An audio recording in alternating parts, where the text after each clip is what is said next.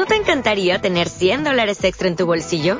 Haz que un experto bilingüe de TurboTax declare tus impuestos para el 31 de marzo y obtén 100 dólares de vuelta al instante. Porque no importa cuáles hayan sido tus logros del año pasado, TurboTax hace que cuenten. Obtén 100 dólares de vuelta y tus impuestos con 100% de precisión. Solo con Intuit TurboTax. Debes declarar para el 31 de marzo. Crédito solo aplicable al costo de la presentación federal con TurboTax Full Service. Oferta sujeta a cambios o cancelación en cualquier momento.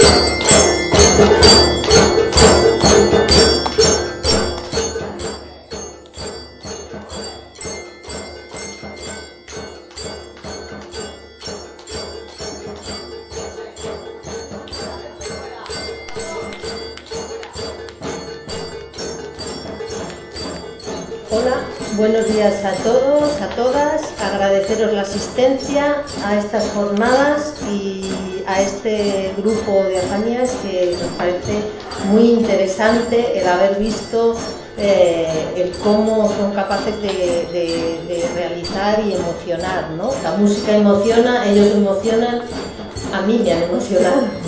Muchas gracias a vosotros. Eh,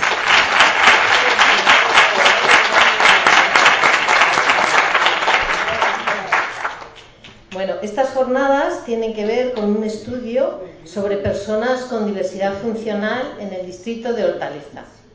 En primer lugar, me gustaría encuadrar el origen del estudio. Eh, surge a raíz de una iniciativa que salió de las más votadas en los presupuestos participativos del Ayuntamiento de Madrid y que tenía que ver con la creación de la figura de un dinamizador en el distrito en relación a estas personas con discapacidad, con, perdón, con diversidad funcional. El Ayuntamiento de Madrid se compromete con la ciudadanía en este sentido y desde servicios sociales pues se planteó ante esta petición y dadas las posibilidades reales en ese momento el realizar un estudio. Un estudio que nos van a pasar a, a- a detallar las compañeras, tiene como objetivo y como objeto identificar los problemas y las necesidades de índole social existentes entre las personas con diversidad funcional y personas que viven en el distrito de Hortaleza. El diagnóstico fruto de este estudio podrá inspirar prioridades y objetivos de políticas sociales, así como respaldar proyectos y programas futuros. Espero que este estudio nos resulte útil, sobre todo porque ha dado voz al propio colectivo, a las personas con diversidad funcional y a sus familias. Y aprovecho la oportunidad desde el Ayuntamiento, bueno, perdona, yo soy Paloma de Servicios Sociales del Ayuntamiento de Madrid, para felicitar a las compañeras que han realizado este estudio en un plazo de tiempo pues muy limitado, pero bastante intenso. Bea y Eva. Gracias,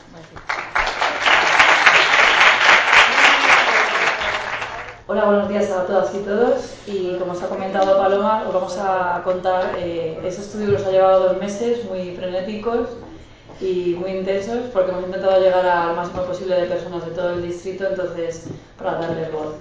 En primer lugar, vamos a hablar un poquito de los datos sobre las personas con diversidad funcional en el distrito de Hortaleza. contamos con 8.764 personas. Eso significa que 5 de cada 100 personas tiene diversidad funcional en el distrito de Hortaleza. En cuanto al sexo, si son mujer o hombre, encontramos que el porcentaje mayor es de hombres, pero es, son muy cercanos. El 51% son hombres y el 49% son mujeres.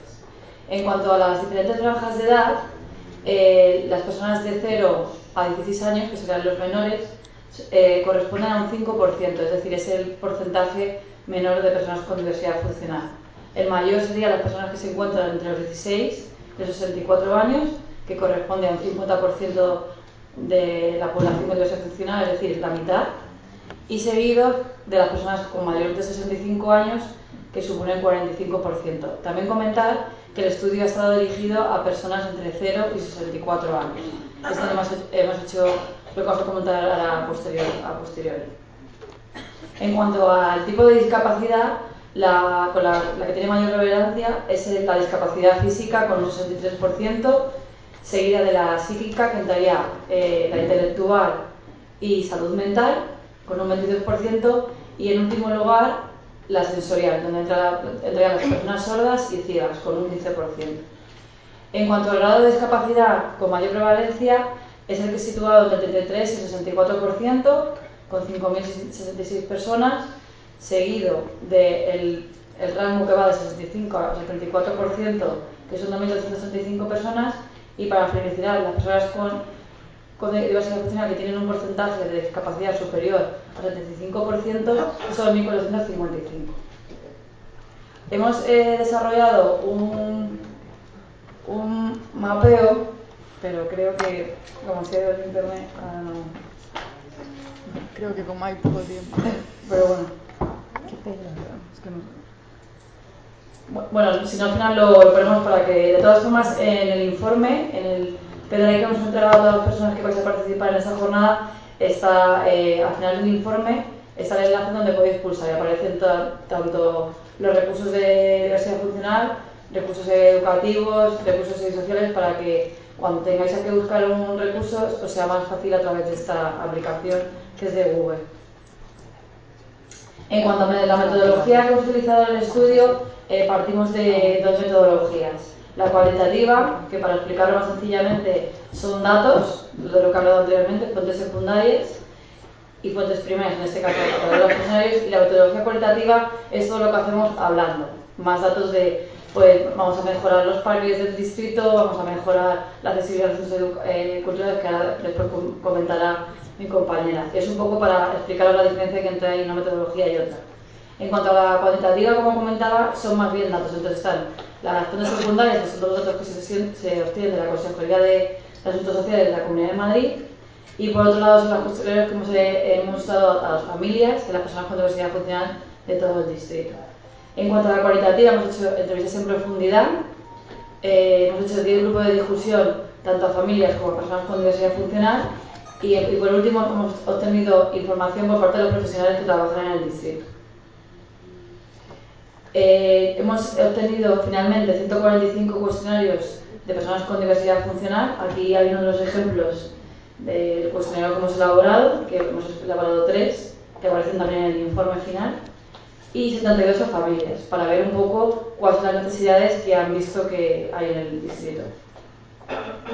Eh, como podéis observar en estas dos tablas, se ve que tanto familias como personas con diversidad funcional coinciden que el ocio es una cosa de las que se debería mejorar incluso restaurar. En el grupo de discusión vamos a ver posteriormente que no hay eh, ocio más bien público, que eso de lo lleva a las entidades, lo que eh, provoca es que muchas familias no puedan acceder a este tipo de ocio. Entonces, la marcan como una de sus principales demandas. En segundo lugar, eh, hablan del apoyo a la persona con diversidad funcional en cuanto a las diferentes áreas de salud, servicios sociales, educación. Hablan también de la familia, familiar, que iría un poco también unido con el tema del ocio. Y bueno, en el informe podéis ver más detalladamente cuáles son todas las necesidades que se ven, pero así serían las más importantes a destacar. En cuanto a, a, los grupos de discusión, hemos realizado 57 con personas con diversidad funcional. La mayoría de los grupos de discusión, para que nos hagáis una idea, eran como máximo de unas 10, 12 personas. Hemos tenido grupos de discusión de 5, de 6, pero mayoritariamente eh, lo bueno es que son de pocas personas para que todo el mundo tenga voz en esos grupos. Y 28 eh, familias han participado también. En el grupo de discusión hemos obtenido eh, diferentes eh, informaciones que hemos transcrito todas a, papel, que están todas guardadas en la base de datos. Y algunos de los detalles que han salido de forma repetitiva en todos los grupos de discusión son las siguientes frases. De los centros de salud y servicios sociales se dirigen a mi familiar o, a mi, o acompañante, en lugar a mí. La, mayoría de las personas que estáis aquí con diversidad funcional demandáis que se dirijan a vosotros y a vosotras y no a vuestros familiares, porque ya sois vosotros los que tenéis la, necesidad y la duda de que queréis pedir una, una, ayuda o queréis o simplemente estáis en el médico y os tenéis un dolor y queréis demostrar dónde os. Mm. Eh, en muchas ocasiones también decían que faltan actividades de ocio inclusivo con apoyos específicos. Porque sí hay actividades de ocio, como decíamos, en las entidades que se encuentran en el distrito, pero no son públicas ni inclusivas, que eso sería pues utilizar los espacios, los propios materiales, los mismos profesionales, eso sí sumando los apoyos necesarios.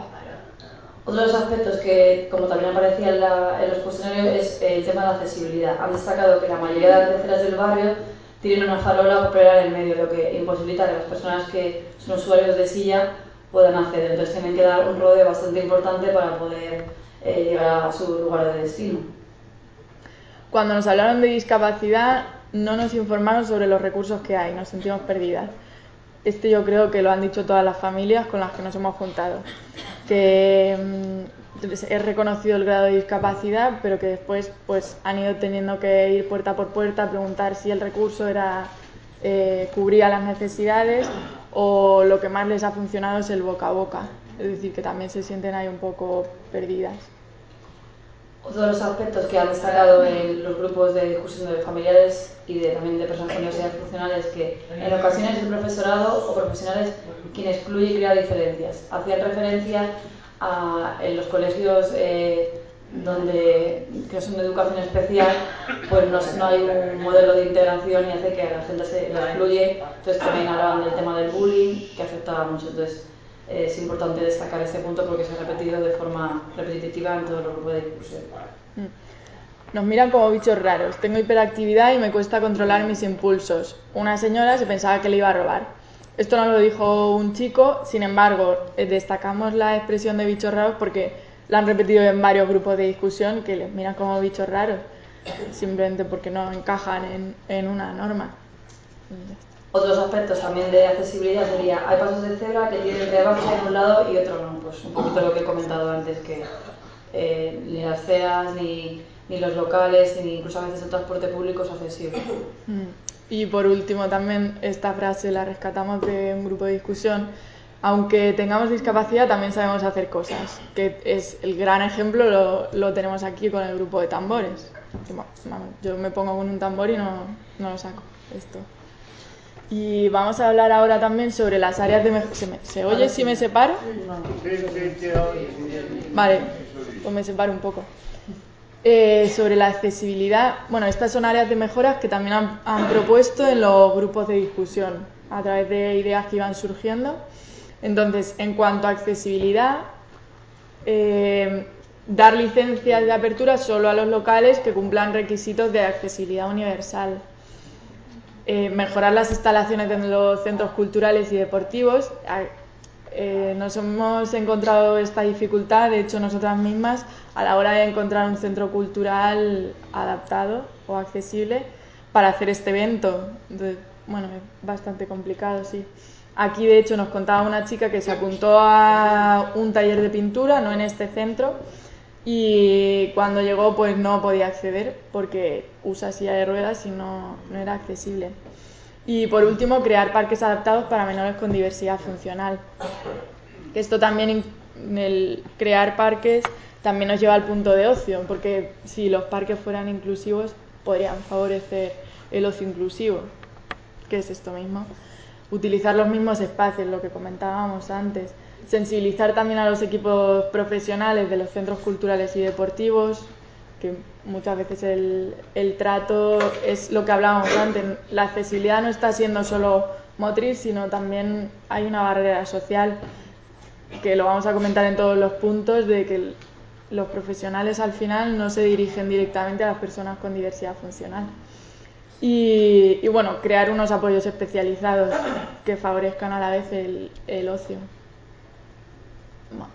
Servicios sociales, sensibilizar al personal, que es lo mismo que comentábamos antes, y quizá la posibilidad de crear una mesa de, diversidad funcional para así poder orientar a las familias y tener toda esa información y que todas las entidades pudieran también tener ahí su, su lugar. Ya me he perdido. Ah, educación e información.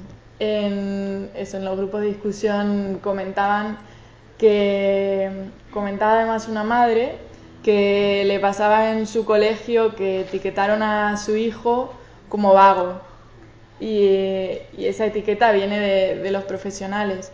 Entonces, si ya estamos etiquetando a una persona en el centro ordinario, pues ¿qué no van a hacer el resto de alumnado? Aumentar los apoyos eh, especializados. en otra ocasión hemos hablado sobre, eh, sobre educación inclusiva en centros ordinarios y también surgió la duda de qué pasaría si cerraran los colegios de educación especial. Entonces, eh, una madre decía que, mm, que le da pánico la idea de que cierren el centro de educación especial porque no considera que los colegios ordinarios tengan los suficientes apoyos. Entonces, bueno, ahí habría que ver cómo, cómo hacerlo, porque están las dos opiniones. Desarrollar la adaptación curricular y que sea real y, y, e individualizada, igualmente sensibilizar al profesorado. Y por último, el empleo. En todos los grupos de discusión decían que había varias personas que decían que querían cambiar de empleo, que querían haber estudiado algo más eh, acorde a sus gustos. Disculparme si a veces tartamudeo, que me pongo nerviosa.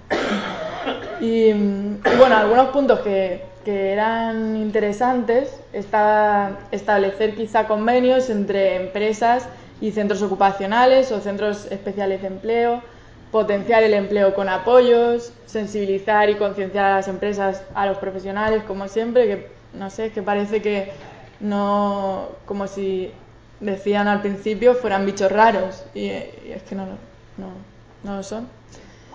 Y adaptar los puestos de trabajo, o sea, no solo es que las personas con diversidad funcional estén dentro de los puestos de trabajo, sino que éstas se sientan incluidas en, en el equipo de trabajo y que el puesto de trabajo, pues por ejemplo, los tipos de alarmas, si hay una persona con discapacidad auditiva, ¿qué pasa si la alarma es solo sonora? Pues que igual se queda ahí. O los baños que sean accesibles, que todo el entorno sea comprensible. Estas son algunas de las sugerencias que, van haciendo, que han ido saliendo. En cuanto a salud, el punto principal, la atención, que sea dirigida a las propias personas, minimizar el tiempo de espera en la consulta para las personas que tienen TEA, que llevan regular los tiempos de espera, y, y por último añadir formaciones o dentro de la formación sanitaria que metan más temario, más contenido sobre diversidad funcional o discapacidad. Agradeceros que hayáis venido y que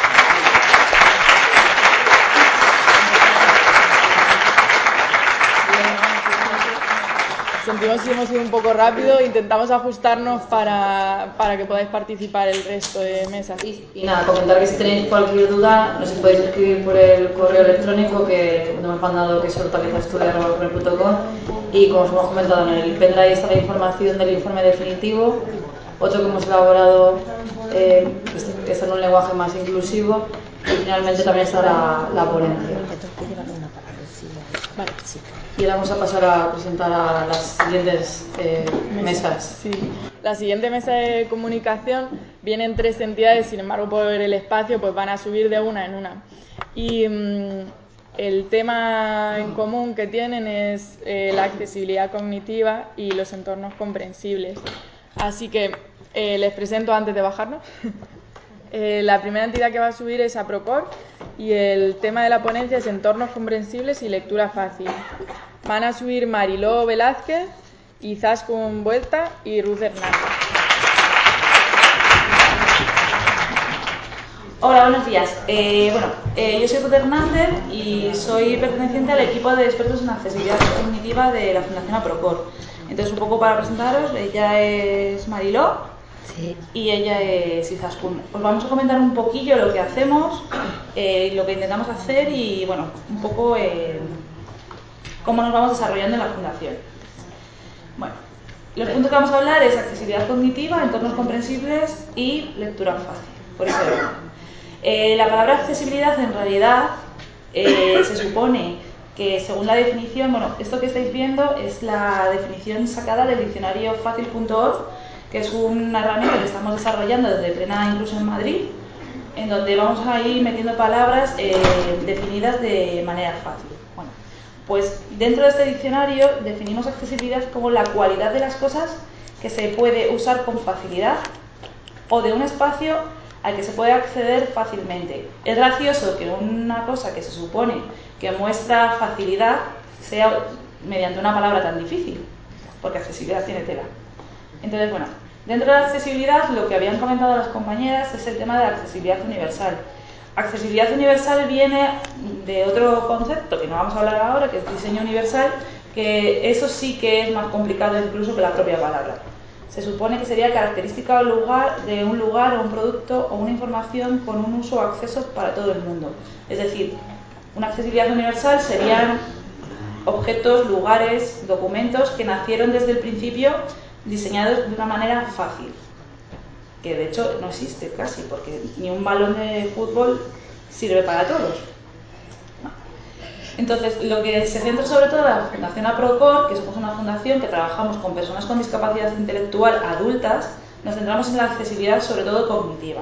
Según el diccionario fácil, es característica que tienen las cosas, los espacios o los textos que hace que se entiendan, que los entiendan todas las personas. Es decir, el tema de accesibilidad cognitiva va ligado a comprender y entender fácilmente las cosas, ¿verdad? Sí.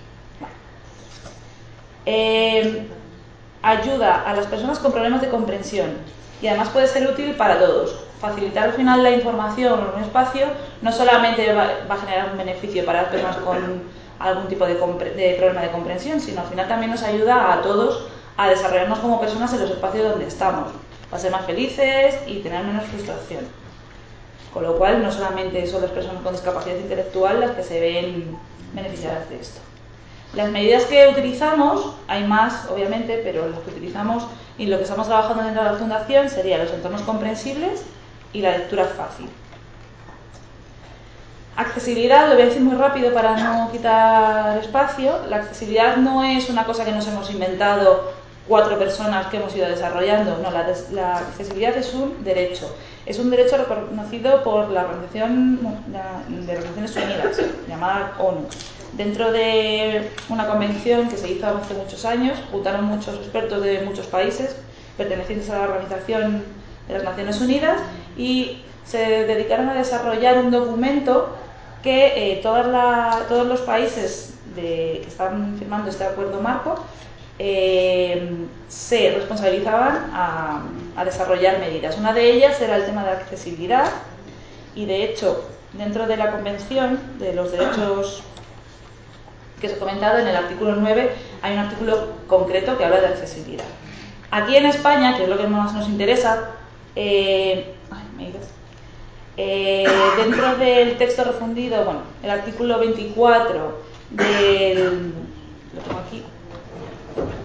El artículo 24 de la ley de eh, discapacidad intelectual eh, dentro del marco, en el artículo 24, perdón, también habla sobre temas de vida independiente. No solamente vida independiente, sino también de acceso a la información. A la información no solamente es tener acceso a un periódico, acceso a la información es lo que estaban comentando también las compañeras antes, el acceso a la información dentro del médico, el acceso a los productos de limpieza que compro, el acceso al metro, ¿no? Esto lo van a hablar un poco más las compañeras. Entonces, bueno, ahora doy paso a Mariló, que va a hablarnos de los entornos comprensibles, qué son y qué hacemos. Esta es una, e, esta es una de las medidas de accesibilidad los entornos comprensibles. Estos son los lugares que son fáciles de entender, donde podemos movernos sin que nos tenga que ayudar mucho, mucho y en donde sabemos dónde están las cosas y cómo llegar a ellas. Nos hace sentir seguros y bien.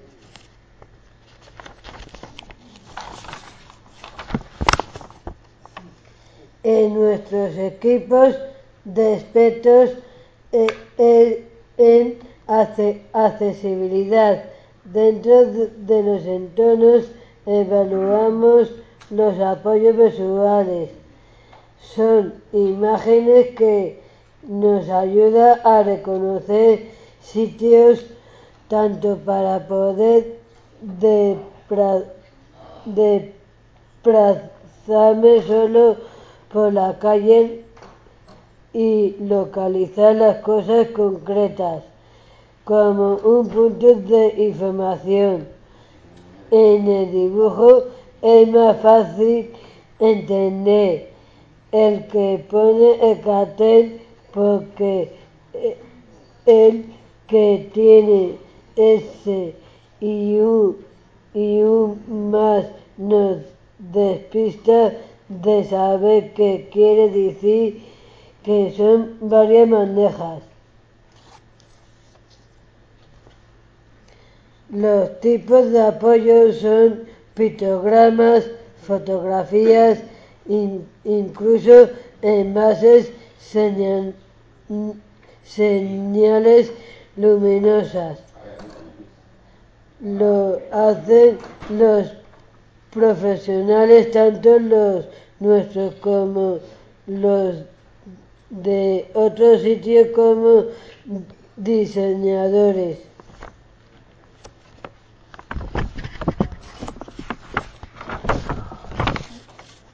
Estos son ejemplos de apoyos visuales.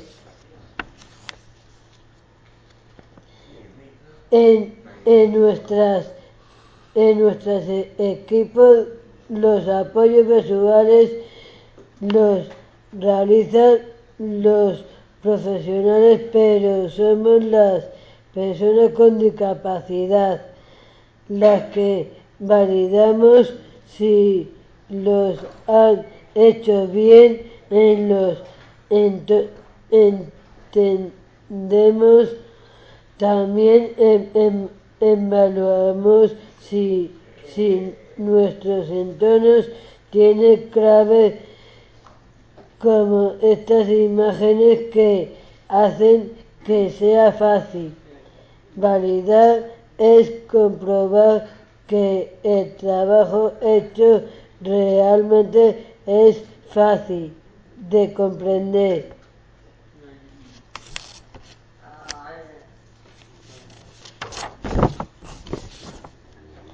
Estos apoyos visuales están siempre en los entornos, por eso evaluamos los apoyos visuales y los sitios donde los podemos colocar.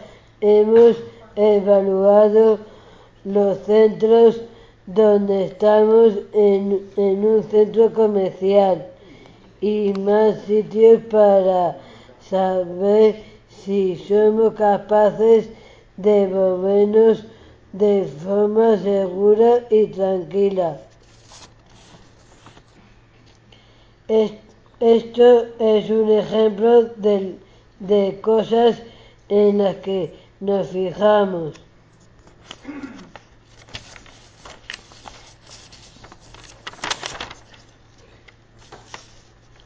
En este, en este es otro ejemplo. Cuando, cuando evaluamos los sitios, además, luego damos ideas de cómo podría ser más accesibles estos espacios. Ahora va a pasar Izaskun a hablarnos sobre lectura fácil. Ah.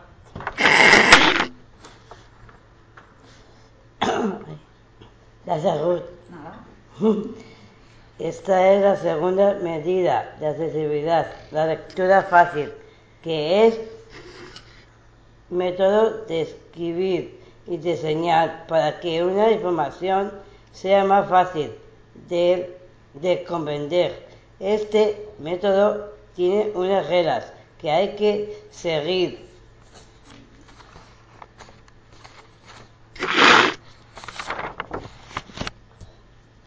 Lo más importante de este método es que adoptar un profesional que ha, que ha aprendido.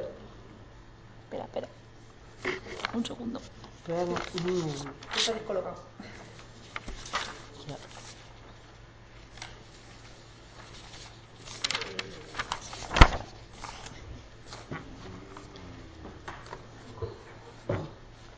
Hay varias formas de adoptar la información escrita, la que sea. Puede ser desde un libro a una institución, un- una noticia, pe- periódico, etc. Nosotros usamos las reglas que creo inclusión y, U- y. Al usar estas normas, cuando se adopta y se valía se valida la información, ponemos este logotipo azul.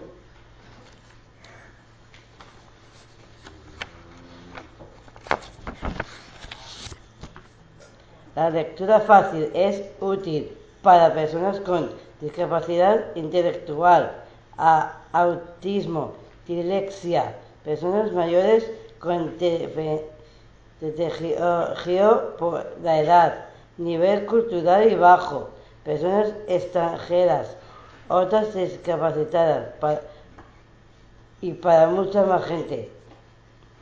La lectura fácil no es solo adoptar lo que dice el texto, también las imágenes donde están colocadas, como se va a representar el documento, que son esas tan importantes casi como la- lo que ponen.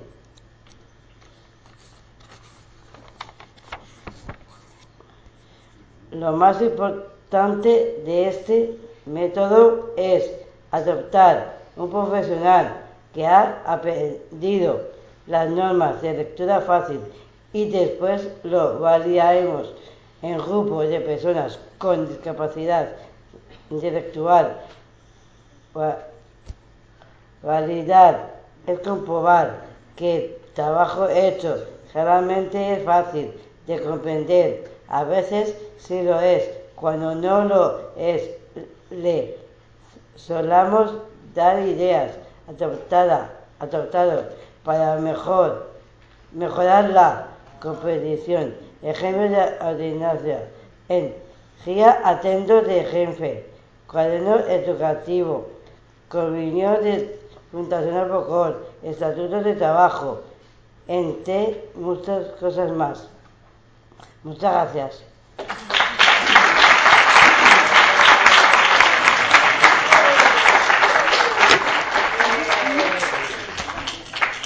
Si tenéis alguna duda o algo, bueno, esas serían las líneas que trabajamos en la Fundación Aprocol.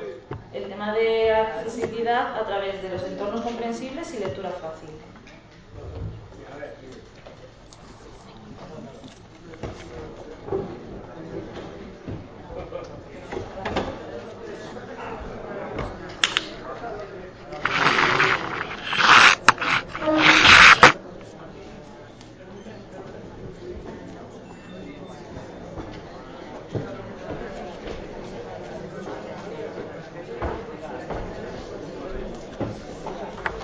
A continuación va a hablar a Janías, ha venido eh, María Masián y Ana Rodrigo para hablar del libro de salud.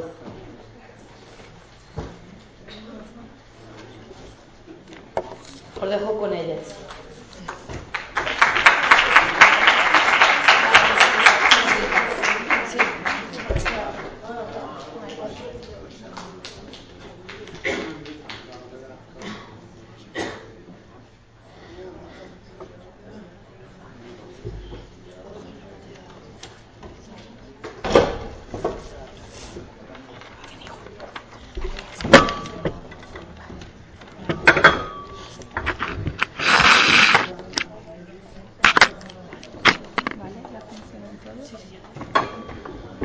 Bueno, buenos días.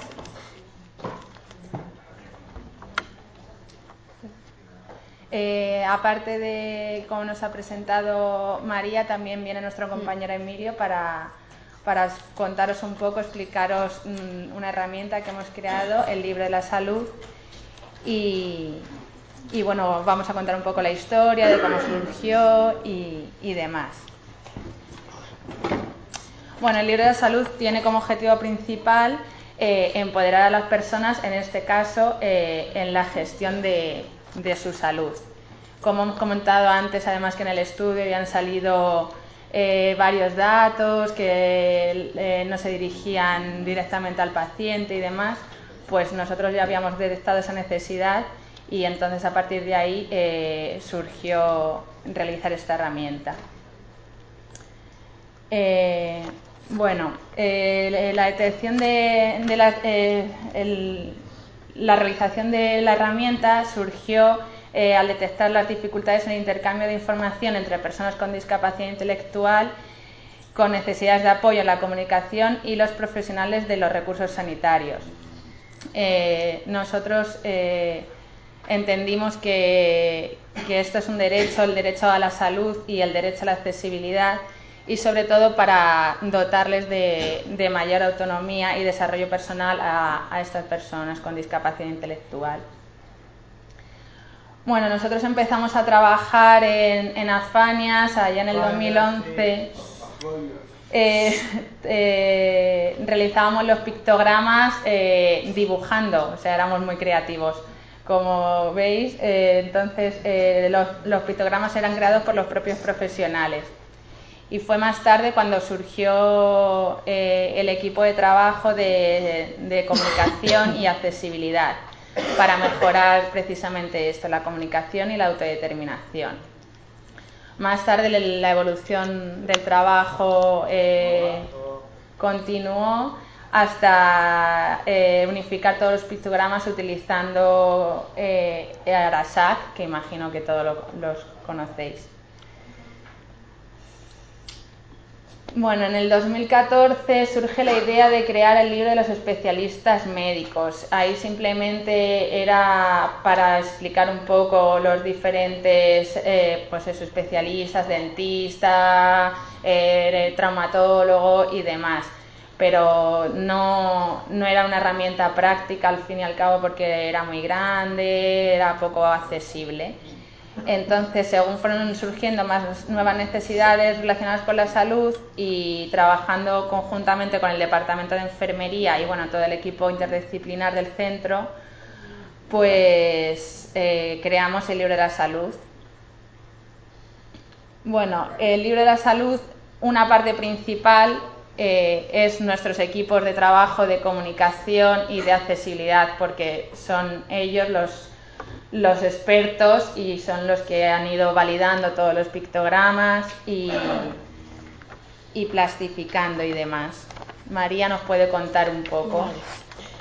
No solo los pictogramas, nos, como os contaremos después, participamos en todo el proceso, búsqueda de imagen, cortar, planificar, clasificar, etc nos parece muy importante que nos cuenten con nuestras opiniones ya que es una herramienta para nosotros y si nosotros no sabemos usarla no tendría ningún sentido.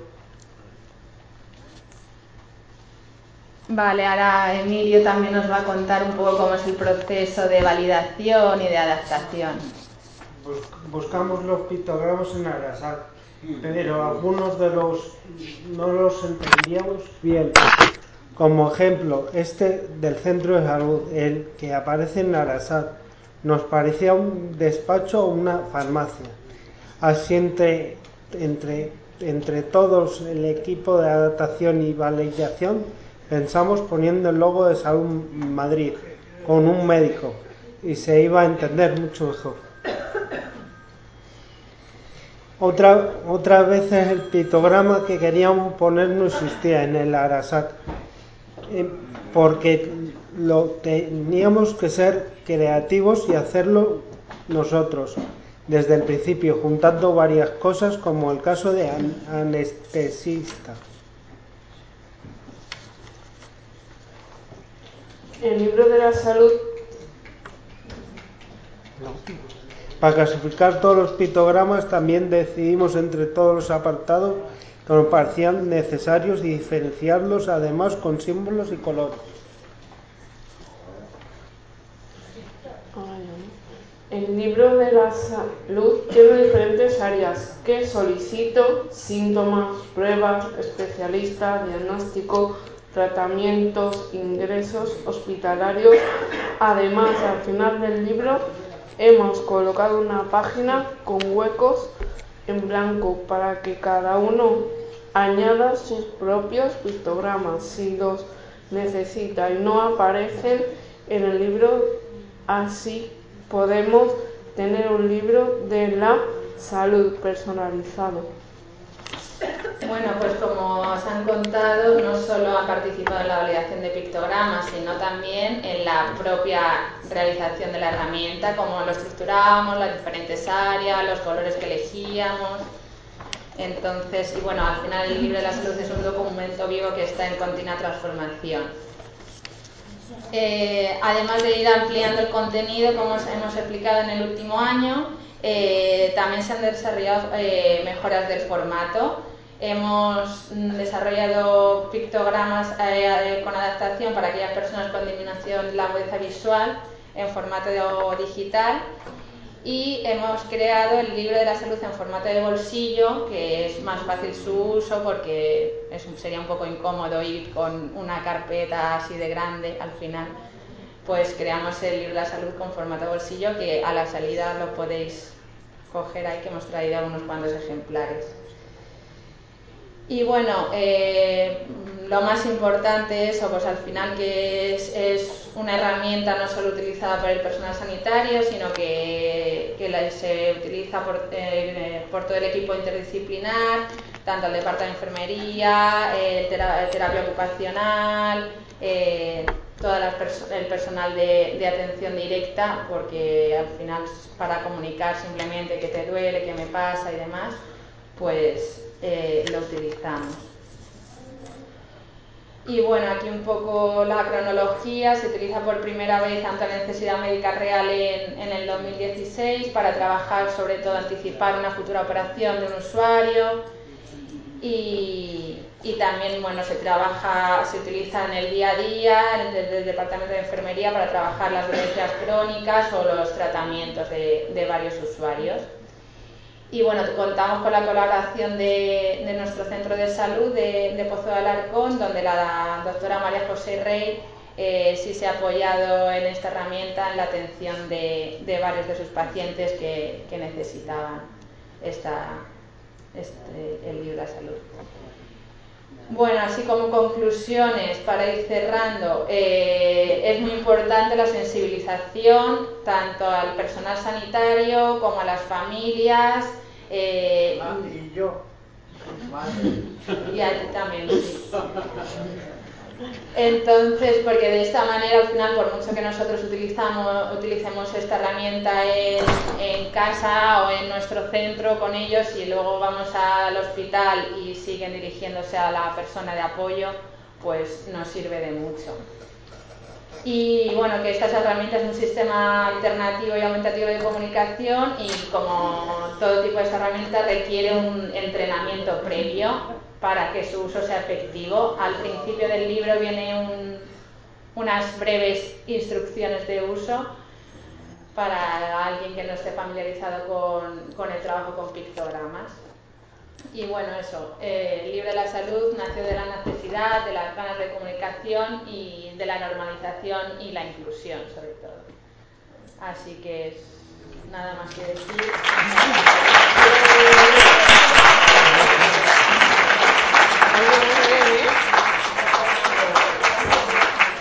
Tienen alguna pregunta. Sí, sí, ya lo he dicho, que cuando salgan tienen libros fuera. Aquí, están aquí, Ana. Ah, vale, pues. Ah, hay una pregunta por ahí.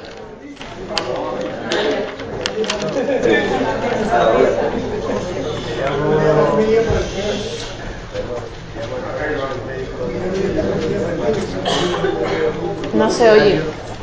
Algo más alto. Me parece muy interesante la herramienta, pero no se os queda un poquito coja desde el punto de vista de que debíais de completarla desde un punto de vista eh, de profesional que está al otro lado de la mesa, ¿no? Cuando es esto, en cuestión de los tratamientos, cómo informar si, si queremos eh, dirigirnos a ellos ¿vale? y, y sensibilizarlos, tenemos que informarles cómo deben tomar el tratamiento.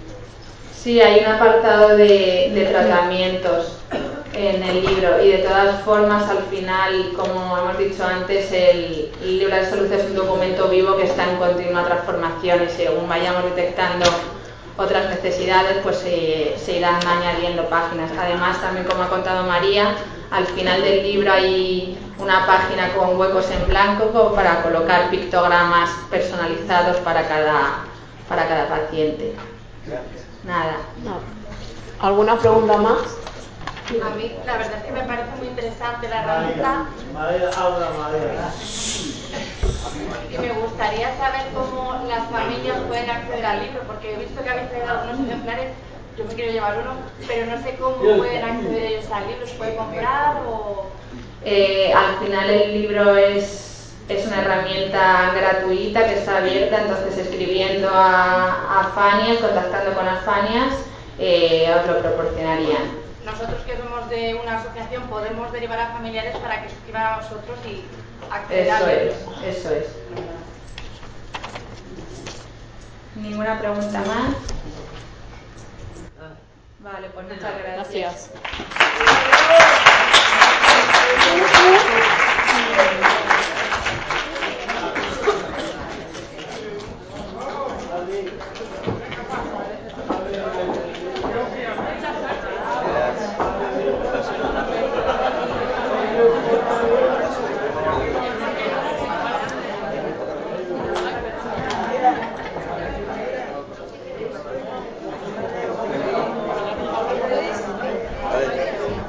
Si quieres, dejas el móvil más cerca.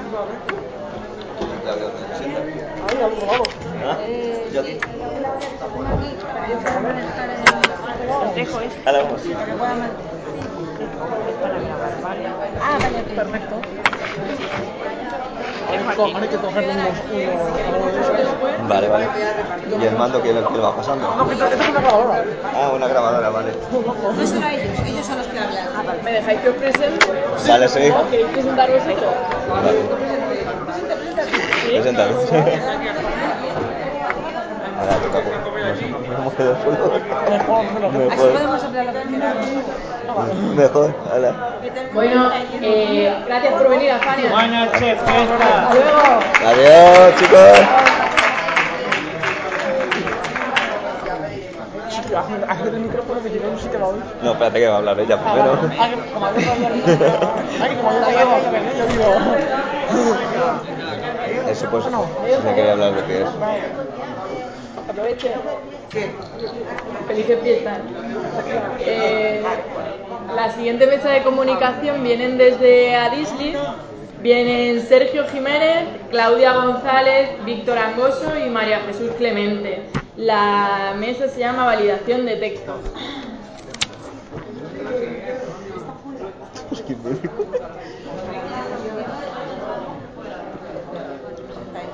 Sí, sí. Ahora no presentamos. No presentamos. Pero en plan. No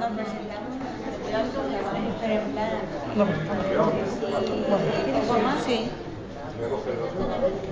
Bueno, pues a ver, me presento yo. Yo me llamo Víctor, tengo 20 años y soy validador de textos en lectura fácil, pues desde, desde hace un año más o menos.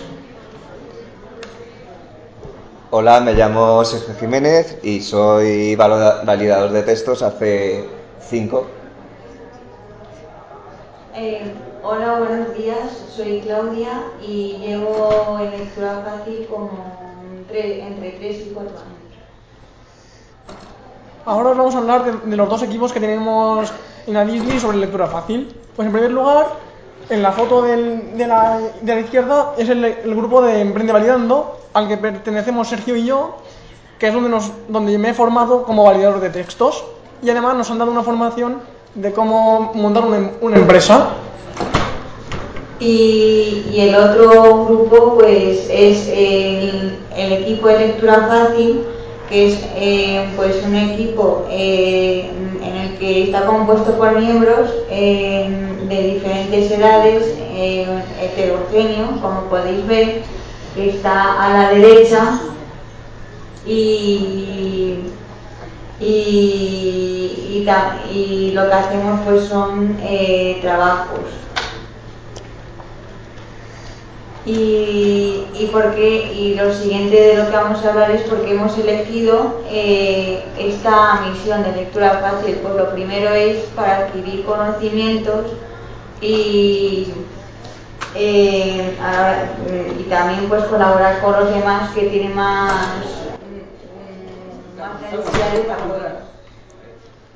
a mí me parece que la lectura fácil puede ayudar a mucha gente, no solo a personas con discapacidad intelectual, como ya han dicho antes, pues a personas mayores, a niños, no sé, a mucha, mucha gente. Y yo, bueno, yo me, me empecé a, a, meterme en la lectura fácil para ayudar a gente que tenga dificultad lectora, para que pueda comprender los libros y pueda saber lo que, lo que está leyendo y comprenderlo.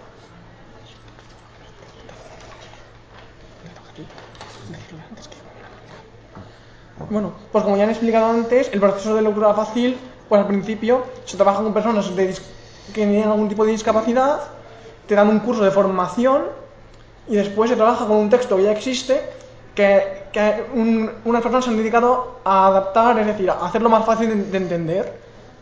Y este grupo, bueno, este grupo lo que hace es, pues, lo revisa, que esté bien adaptado o hace más cambios si lo cree necesario y el proceso que seguimos es eh, primer, eh, primero leemos entendiendo entendiendo entendiendo eh, para ver si se puede comprender bien a la, a la hora de validarlo individualmente. Luego después de leerlo lo, lo ponemos en conjunto todos los miembros del equipo junto con la ponente que sería la persona de apoyo y, por último, pues eh, realizar trabajos mmm, que, que, pueden ser remunerados. Y, y, y por último, eh, va a hablar mi compañero de cómo hemos aprendido a ser validadores. Pues bueno, yo he sido su formador, les he enseñado las pautas, lo de cómo tienen que ir paso a paso, eh, luego hemos, creado, tenemos un buen grupo de validadores que con ese grupo queremos, pues hemos, hablando de lo de antes, lo de emprendimiento, queremos crear una, una empresa para, para, que mis compañeros y yo podamos tener un futuro en ese, en ese aspecto. Yo me he formado a través del curso de Emprende Validando. Ay, que tenía que decir una cosa de antes que se me ha olvidado, que es que lo, he hecho, lo hemos hecho con la Fundación Capacis, con algunos chicos también de la Fundación Capacis. Y bueno, y este año he validado junto con Claudia y con Sergio, que son ellos dos, cómo pedir una vivienda protegida en Málaga, que es la intolerancia al gluten, y una parte del curso de violencia de género de la UNED. Y aparte de, lo, de los otros dos trabajos que han comentado mis compañeros, hemos realizado también trabajos eh, de, yo, de Yo también cuento, que es un proyecto en que, que, se realizó de, eh, desde hace dos años, más o menos, que se trata para formar a personas con discapacidad intelectual en, y para, en, para, saber cómo ser represent, representantes de, de sus entidades. Y, y, además estamos trabajando con el diccionario, que es un diccionario eh, que está adaptado para que pueda ser, como podéis ver en la página web, es un diccionario eh, adaptado a lectura fácil para, eh, para que pueda ser comprensible para, para todos. Bueno, y parte de lo que hemos validado ha sido la, eh, la guía derecho al voto, el museo del, del traje también, la, para la gente que vaya al museo que sepa cómo moverse, como a ver lo, lo que te dan los panfletitos que tienen la información de, de, lo, de, lo, bueno de lo que se está poniendo y eso y lo hemos, lo hemos, lo hemos validado. Hemos validado la página web de ese, de ese sitio.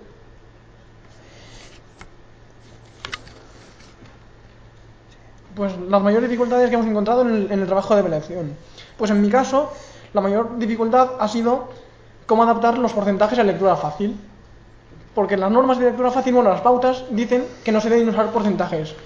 Pero el equipo de evaluación, después de varias sesiones, después de varias sesiones, vimos que la forma más fácil de poner, de poner el porcentaje era poniendo como el símbolo del porcentaje, en vez de poner uno de cada diez, porque nos encontramos casos que eran como dos de cada tres, para votar hay que tener dos de cada tres. Y veíamos que la forma más fácil era representar con el, el símbolo del porcentaje. Y entre otras dificultades que han estado diciendo mis compañeros, también nos encontramos en, a la- en las dificultades a la hora de ponernos de acuerdo, porque eh, para, para validar, como hemos estado comentando, tenemos que hacerlo en conjunto y a veces pues, pues surgen un poco de desacuerdos. Esa es también otra de, una de las dificultades también, entre otras. Bueno, y claro, nosotros estamos haciendo esto por lo mismo que hemos hablado antes, para que la gente cuando venga vaya a estudiar en- al colegio que pueda entender bien lo del temario y luego los, los trabajos. eh,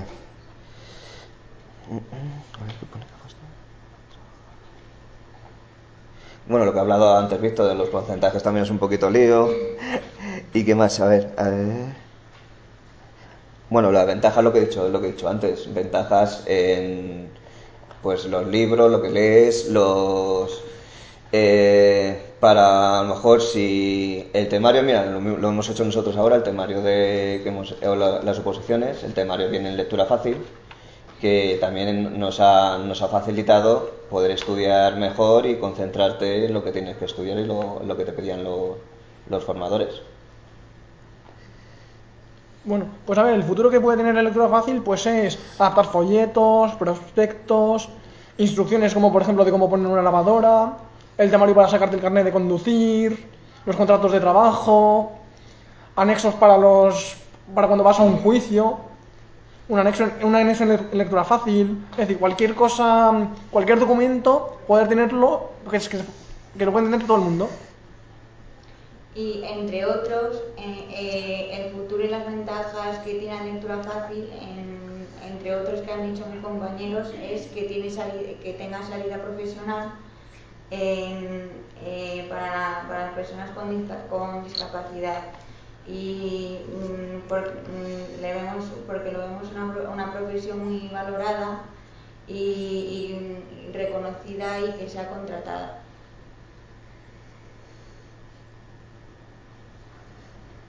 Y por último, eh, ahora vamos a decir qué le diríamos a alguien que no, que no conoce lectura fácil. Bueno, que todo el mundo debe conocer la lectura fácil para poder entender lo que leen. Bueno, y también para sensibilizar a la sociedad de, de los problemas, de que hay ge- gente que necesita más apoyos que otra. Sí, que nosotros ne- necesitamos, no, ne- necesitamos en apoyos en cosas muy puntuales. No sé que la gente que necesitamos allá ayuda en todo. Necesitamos en cada persona tenemos ayudas en ciertas cosas puntuales, como cualquier persona. Bueno, ¿alguna pregunta tenéis?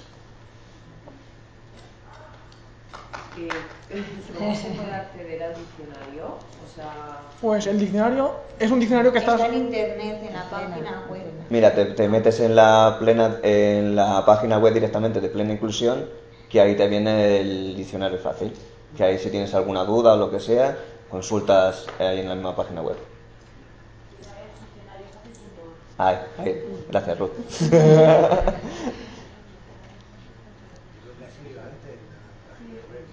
Porque trabajamos juntos. Sí, hemos, hemos, hemos trabajado varias veces juntos, sí. Sí. Bueno, y para comunicar me refiero, pues si tenemos interés en que determinados folletos que nosotros utilizamos o algo que es realmente valorar o validar si son, si se entienden, no se entienden todas estas cosas, ¿con quién deberíamos de contar? Con plena. Con plena con- inclusión. con plena inclusión directamente. le- Es la federación. en la federación le- de- les ponéis vuestros, vuestra- bueno, No, o sea, Sí, sí, sí. Por plena inclusión Madrid. en Plena Inclusión Madrid.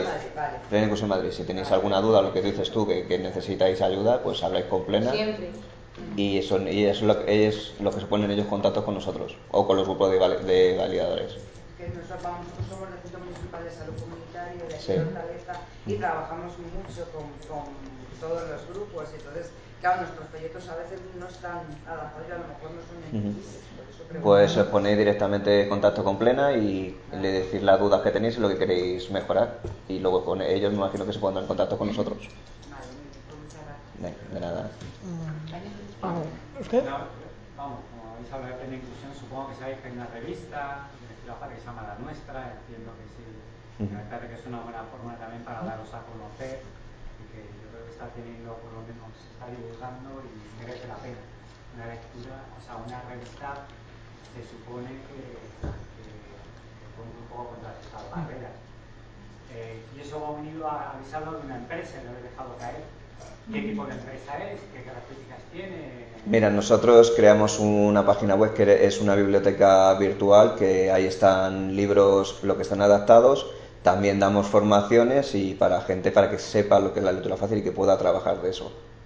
Vale, pero digo, ¿está, ¿es una empresa formada dentro de la asociación? No, es, es No. un, es un- esto está todavía en un, está todavía en un proyecto. El proyecto es montar una biblioteca de lectura fácil o una biblioteca virtual que sea solo de lectura fácil, que tenga libros, audiolibros en lectura fácil, para... que, te, eso. pue- que te puedas descargar en en ebook los, los libros. A gente que necesite ese, ese, ese tema, pues te puedas descargar los libros en ebook y los libros que necesites. Perfecto, yo lo digo porque hay una experiencia que me conoce que se llama Altavoz, que es una cooperativa. Y Sí. Sí. Ah, sí. He, tra- he trabajado, he trabajado para ellos. He trabajado para Hay ellos. modelos de empresa, empresas de inserción, tal, que también Sí. pueden ser fórmulas interesantes en localizar acuerdos con administraciones públicas. Ujú. Yo creo que son los que más necesitan ser accesibles. Sí, porque es lo, es lo que nos cuesta los papeles oficiales, te lo- yo, yo mismo te lo digo, Todo. es lo, que, es lo que más me cuesta, ir a hacer formularios y papeleos, historias. Te vuelves loco, ¿eh? te vuelves loquísimo. O sea que...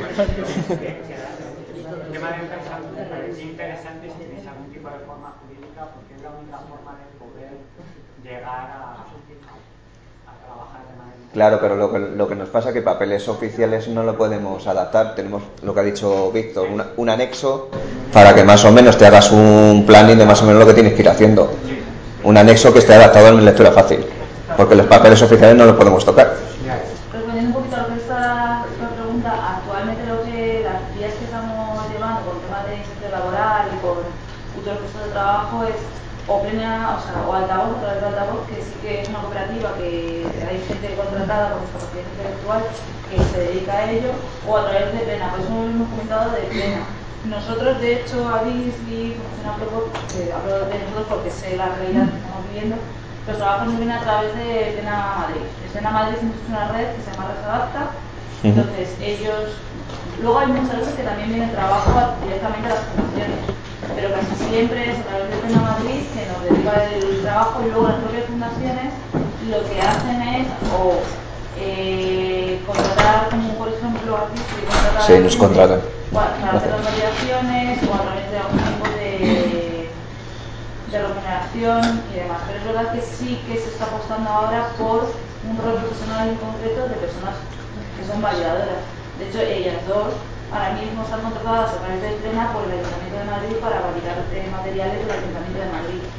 Entonces, un poco yo creo que ahora estamos a- en este proceso de, de formación barra profesión. Pero vamos, todavía estamos muy, muy, muy en pañales.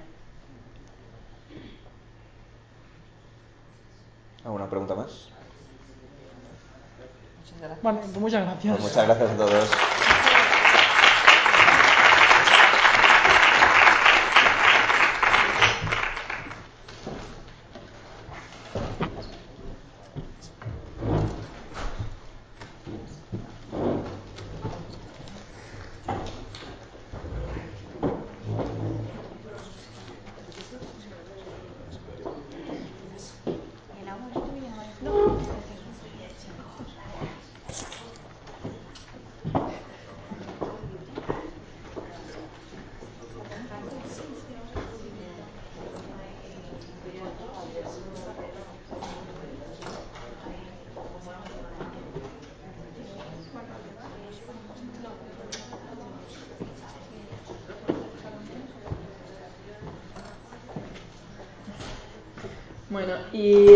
Sube Yolanda de Aspaim para hablar sobre accesibilidad universal y, el servicio Liberty Responde.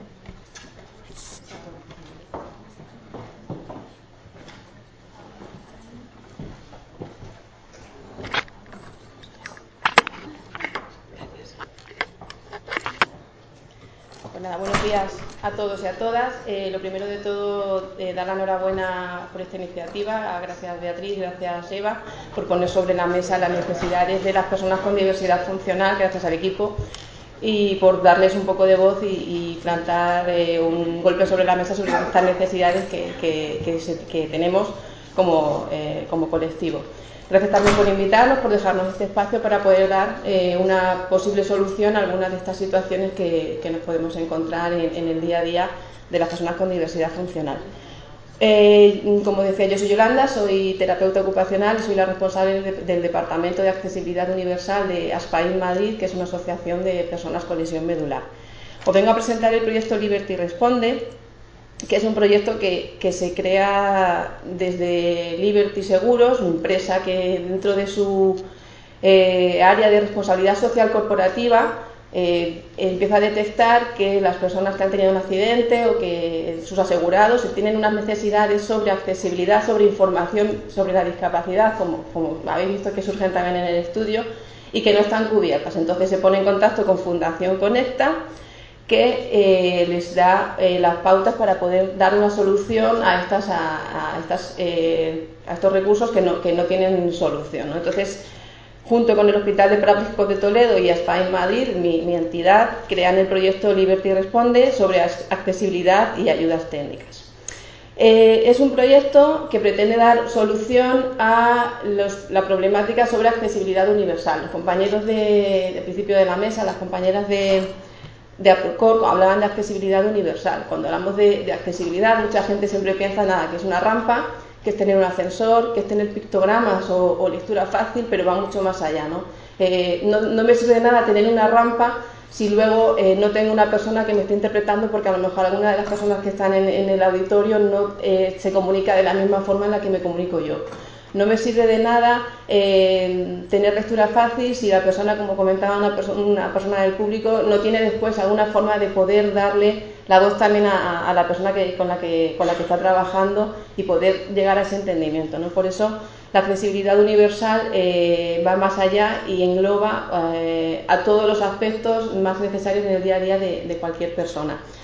Eh, cuando hablamos de accesibilidad universal, mucha gente piensa que solamente es necesaria para una cantidad muy ínfima de personas, ¿no? que el, muy ínfima. Estamos hablando que casi el 10% de la población en España tiene algún tipo de discapacidad y es, y es eh, para su día a día necesaria esta accesibilidad universal. Pero eh, si unimos ahí las personas mayores que también en algún momento van a tener necesidad de, de acceder a esos recursos, hablamos ya de un 25% de la población, si aparte ahí sumamos las personas que por determinada situación momentánea, como puede ser el uso de un carrito de bebé, el uso de una maleta, personas que acaban de llegar a nuestro país y que no entienden bien el idioma y que necesitan de los recursos, por ejemplo, de lectura fácil, eh, hablamos ya de una población mucho mayor. Entonces, cuando hablamos de accesibilidad universal pensamos que es para muy poquitas personas, pero realmente es una solución que va a garantizar que todo el mundo, se comunique como se comunique, se mueva como se mueva, o entienda la realidad como la entienda, pueda tener acceso a cualquier servicio, a cualquier producto en igualdad de condiciones, en igualdad de, oportunidades. Eh, hablamos de accesibilidad, a la accesibilidad contempla muchos aspectos dentro del, servicio del proyecto de, Liberty Responde. Tratamos de dar respuesta a todas esas eh, consultas que se puedan encontrar, pues desde accesibilidad en el hogar, accesibilidad en zonas comunes de edificios en los que suele haber también mucha problemática porque hay mucha discrepancia entre qué es lo necesario para, esa comunidad, tecnología de control ambiental, ayudas técnicas o dispositivos de, apoyo, transporte adaptado, subvenciones, entorno asociativo. Una duda que nos llega muchísimo y que ha salido también sobre la mesa en el estudio de necesidades del Distrito de Hortaleza es el ocio no hay recursos eh, eh, normalizados de ocio para que las personas con cualquier tipo de, diversidad funcional puedan tener un ocio eh, adecuado a sus necesidades.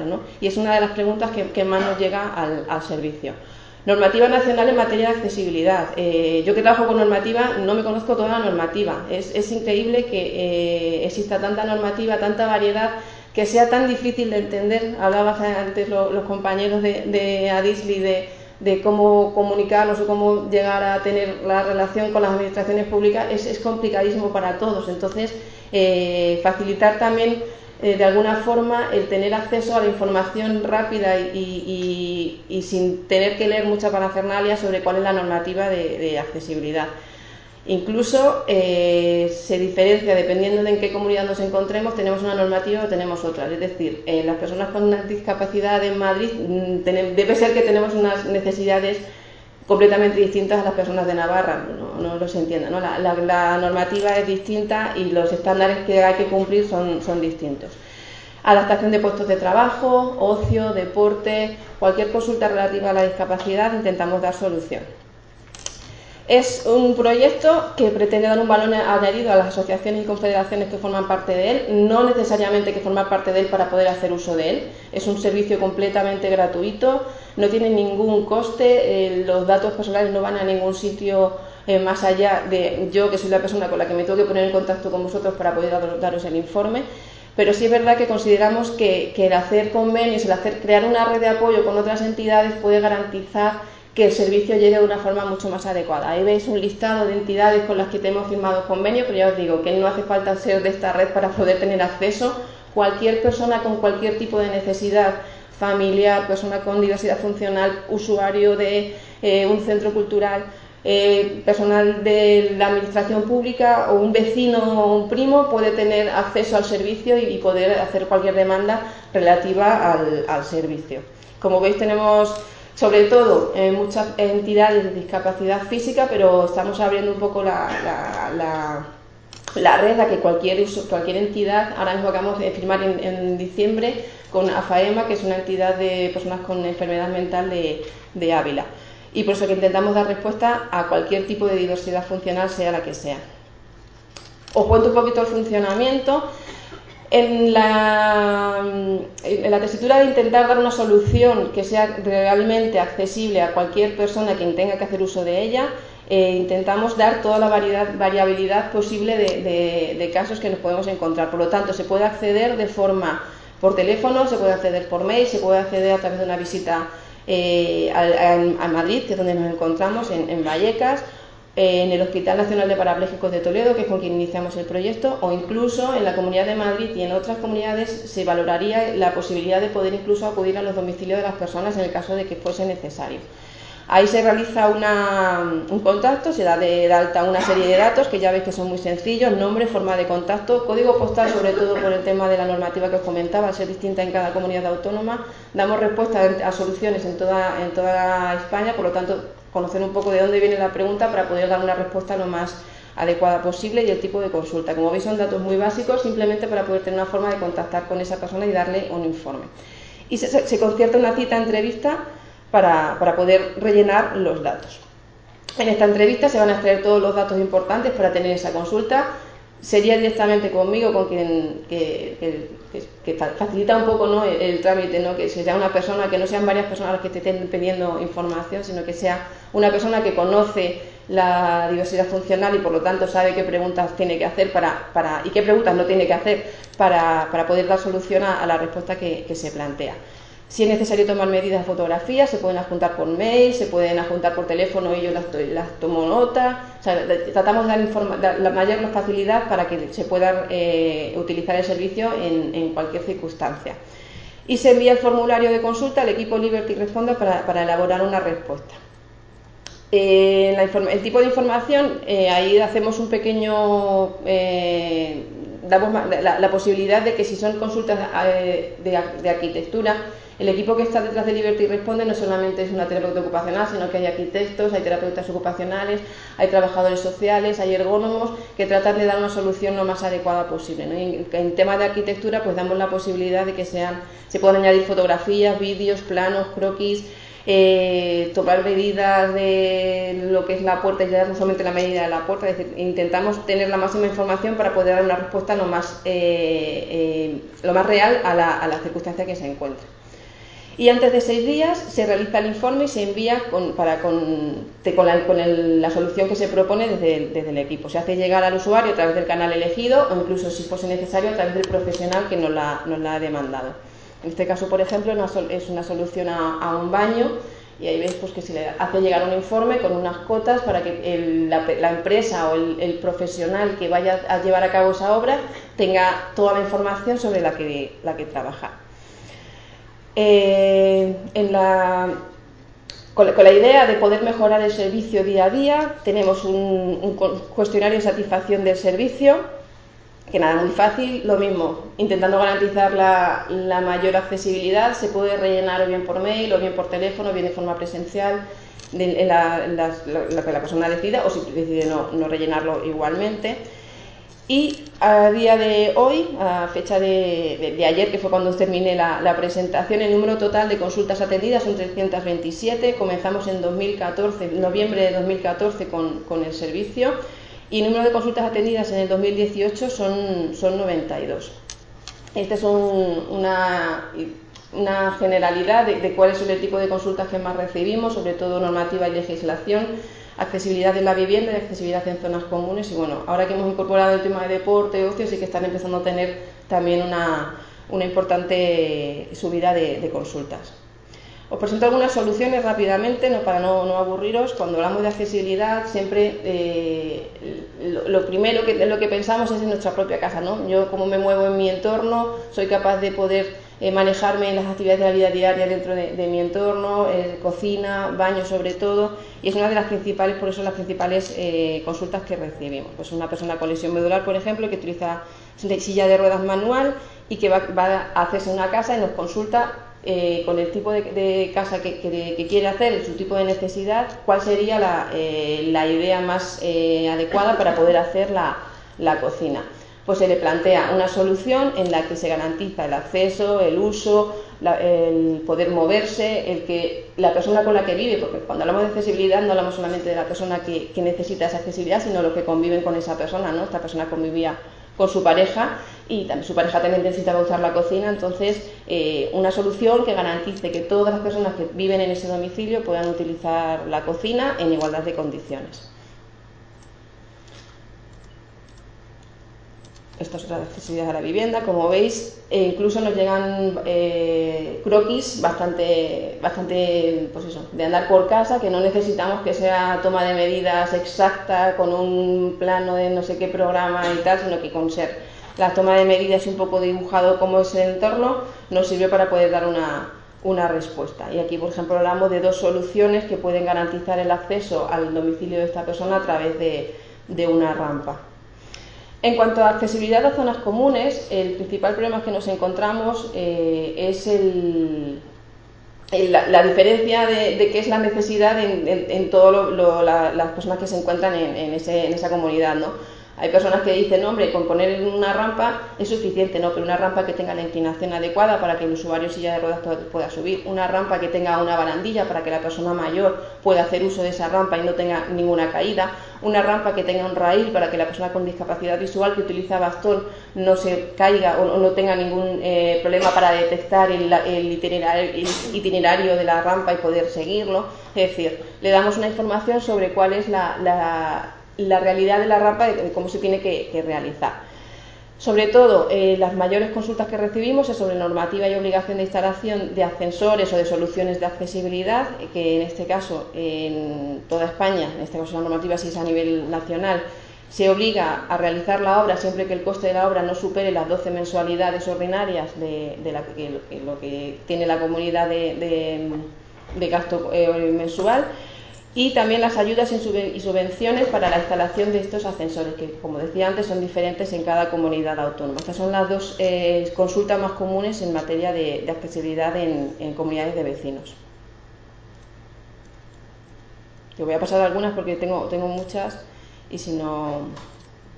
Otras soluciones, por ejemplo, cuando no se puede utilizar el ascensor, ¿qué otras soluciones podemos tener para garantizar el acceso y el uso de, de ese entorno? ¿no? Pues desde plataformas salvascaleras, sillas salvascaleras, eh, productos de apoyo, un usuario que, que, necesita saber qué ayudas económicas existen dentro de su comunidad, la comunidad valenciana, para adquirir productos de apoyo. En este caso necesitaba una grúa, una cama articulada, pues bueno, cuál es el catálogo de material ortoprotésico en esa comunidad, dónde tiene que dirigirse, cómo tiene que realizar la solicitud, etcétera. Esta, por ejemplo, también es muy interesante, es una persona que es escritor, tiene Parkinson y a la hora de escribir tiene dificultad para utilizar el ordenador y nos preguntaba por soluciones para utilizar eh, el ordenador con la voz. Pues eh, aquí eh, soluciones para poder utilizar el ordenador con la voz. Por ejemplo, una persona con discapacidad visual que trabaja que trabaja en un centro con discapacidad eh, de personas con discapacidad, perdón, quiere conocer cuál es la legislación vigente sobre señalética, sobre cómo colocar los pictogramas dentro del, de su centro, ¿no? Pues también la normativa existente, cómo puede desarrollarla y de qué forma puede utilizarla. Sobre deporte, por ejemplo, una persona con lesión medular incompleta quiere saber entidades por la zona sur de Madrid, Aranjuez, por ejemplo, o cerca del mismo, donde pueda acudir a realizar deporte adaptado. ¿no? Pues se habla ahí también de entidades a las que puede, puede acudir. Una persona que quiere conocer soluciones para utilizar una máquina, eh, máquina de coser y sin, sin, sin, la, sin, los pies porque tiene paraplegia, ¿no? pues también una, una, máquina que permite la adaptación para utilizar solamente con, con las manos. El servicio a través de ese cuestionario se ha, valora, se ha, valorado, se ha valorado de forma muy, muy positiva, muy satisfactoria, tanto en cómo se accede al mismo sobre el informe que, hemos recibido. Y con el fin también de, de poder dar eh, toda esa información que estamos recopilando, poder tener un, un punto donde se pueda eh, acceder de una forma mucho más sencilla, se crea en, dentro de libertyseguros.es, eh, punto liberty responde, un, eh, una guía de accesibilidad donde se recogen, aquí pongo más grande el, el, enlace, donde se recogen todas estas consultas más comunes para que cualquier persona pueda tener acceso a ellas, si, si quiere echar un vistazo antes de hacer la consulta, aunque no hay ningún problema en, hacerla posteriori.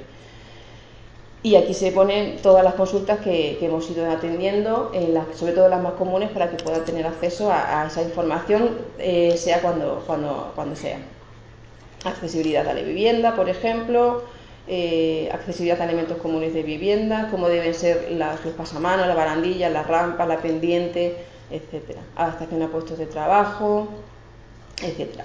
Como comentaba, simplemente por resumir, servicio completamente gratuito al que puede tener acceso cualquier persona con cualquier interés, tanto en discapacidad como en accesibilidad.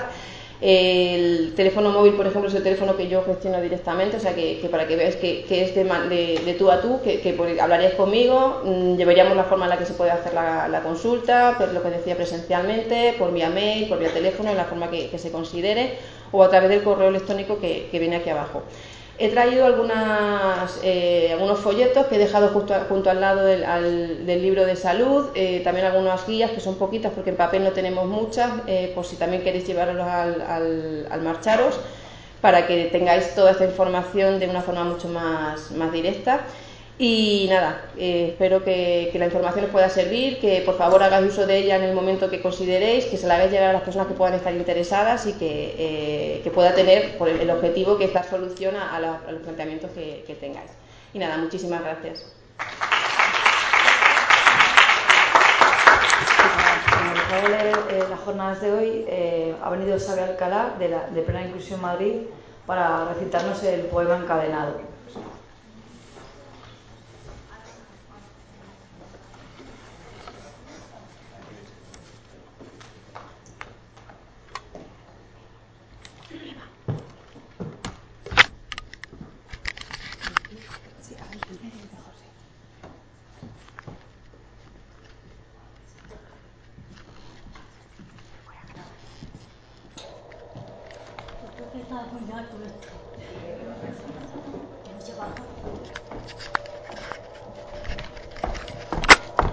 Perdona, ¿eh? Sí. Ahora, sí sabe que yo, yo vengo de, de la plena inclusión y estaba en un grupo de mujeres de no, mínimo en, en plena en visuales. Para, y hemos hecho un poema para 8 de marzo. Y creo ya que lo voy, para que hoy eh, un poco nerviosa, perdón. Estoy un poco nerviosa, perdona. Nos juntamos allí para hacer poemas y lo hemos hecho como en una canción también. Voy a empezar con toda nuestra capacidad y nuestra gana de libertad. Las mujeres luchamos por la plena igualdad. Somos valientes, que no nos diga que no. Somos y lo seremos, que se escuche nuestra voz.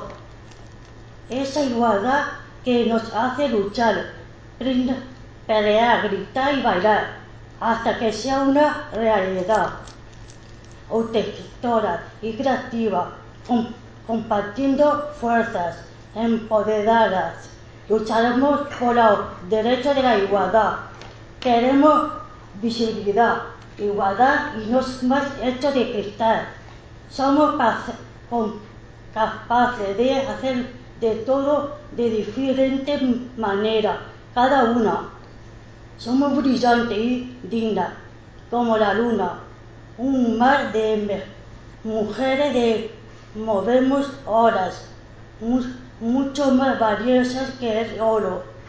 Viva eternamente, queremos cumplir nuestro sueño. Viva y felices.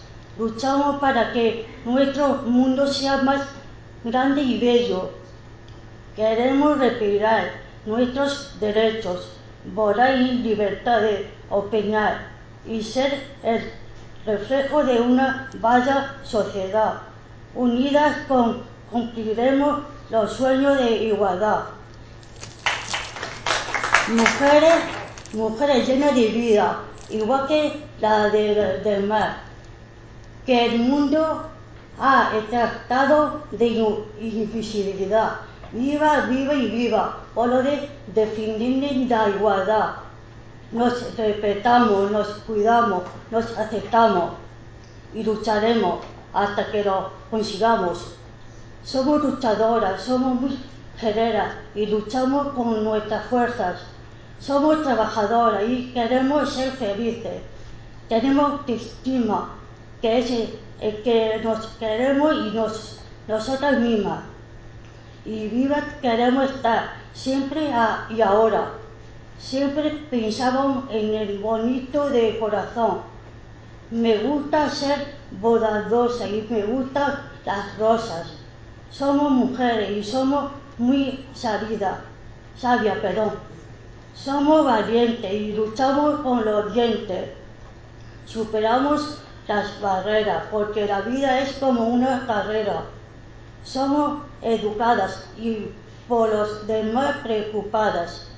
En la lucha de las mujeres somos un solo corazón que luchamos por nuestros derechos y los de todos los seres. Viva siempre viva y viva la lucha de las mujeres, que es la lucha de la humildad. Luchamos hasta el final. Activa y fuerte, compartiendo nuestras redes. Viva mujeres viva, diferente creadora, posible unida, diversa y transformadas. Mujeres viva y viva las mujeres.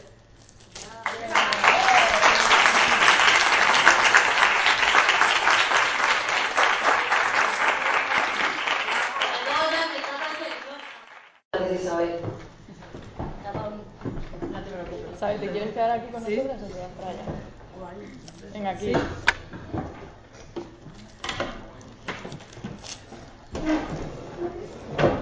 Nada, para agradecer a todas y a todas las personas que han participado en el día de hoy y nada, que nos gustaría pues que, que pues, estas, todas estas eh, ideas y estos objetivos que han lanzado las familias y las personas con diversidad funcional pues tengan una respuesta. Y que se le dé uso a las herramientas que nos han dado estos grupazos.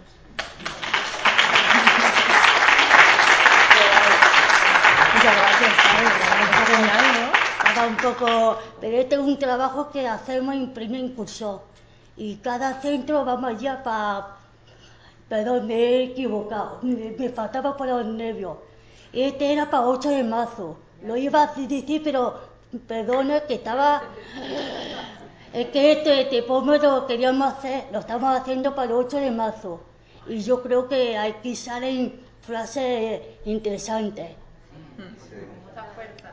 Eh, esperemos que sí. Hombre, lo estamos consiguiendo, aunque queda mucho más, pero estamos en ello. Muchas gracias. De nada. Y ahí. Y ahí.